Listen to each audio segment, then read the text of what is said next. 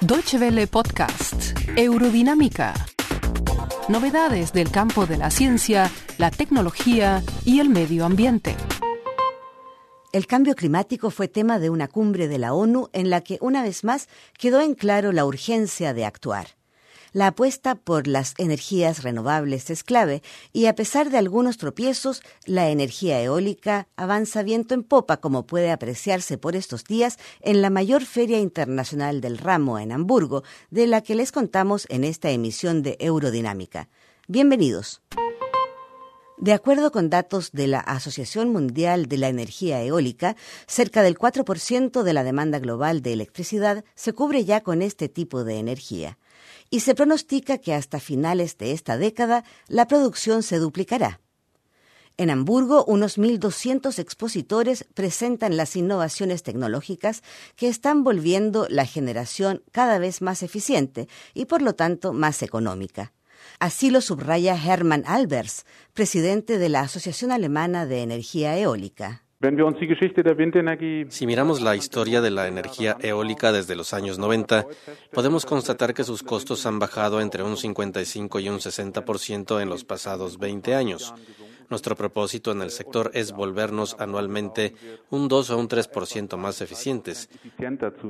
En la Feria Internacional de la Energía Eólica se puede apreciar el avance tecnológico que hace posible abaratar costos e instalar rotores en múltiples lugares, aunque en ocasiones esto provoca el rechazo de los ambientalistas, sobre lo que pueden encontrar más información en nuestra página www.de barra ciencia. La altura de las torres ha aumentado en los últimos 10 años de 80 a 135 metros o más, y el rendimiento de las turbinas se ha incrementado de 1,5 a 3 megavatios. En consecuencia, la producción es mayor y también se vuelve rentable en lugares alejados de las costas.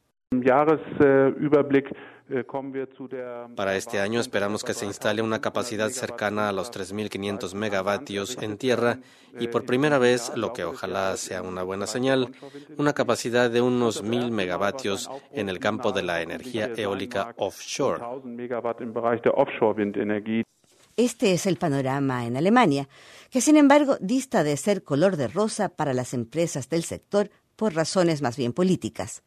La inseguridad en cuanto a las subvenciones estatales para las energías renovables causa problemas a la industria alemana, como reprocha Stefan Xenger de la Asociación Mundial de la Energía Eólica. Me parece un desastre, considerando que hace dos años Alemania era todavía líder en el mercado, sobre todo en lo que respecta a tecnología, Debido a que las empresas están perdiendo su mercado nacional, veo automáticamente surgir competidores, no solo de Europa, sino principalmente de Asia, en primer lugar China y quizás también Corea del Sur, que gustosos asumirán esos mercados. Precisamente en China se registra un boom de la energía eólica. Casi la mitad de los parques eólicos a nivel mundial fue instalada en 2013 en ese país, donde la capacidad aumentó en 16 gigavatios en solo un año. Ante la perspectiva del enorme crecimiento de los mercados de las energías renovables, de las enormes oportunidades, es importante diseñar una estrategia para no dejar estos mercados en expansión en manos de los asiáticos, como ha ocurrido con la energía fotovoltaica.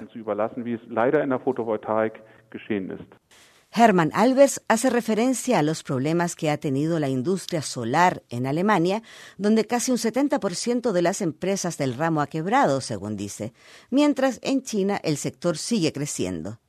Pero más allá del marco de condiciones político-económicas de cada país, lo que nadie duda es que el futuro pertenece a las energías renovables y la eólica es una de las más prometedoras.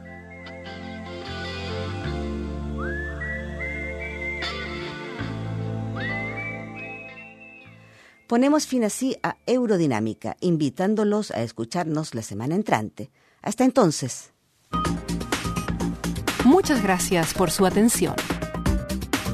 Más informaciones sobre nuestros contenidos en nuestra página de internet www.de y en Facebook y Twitter.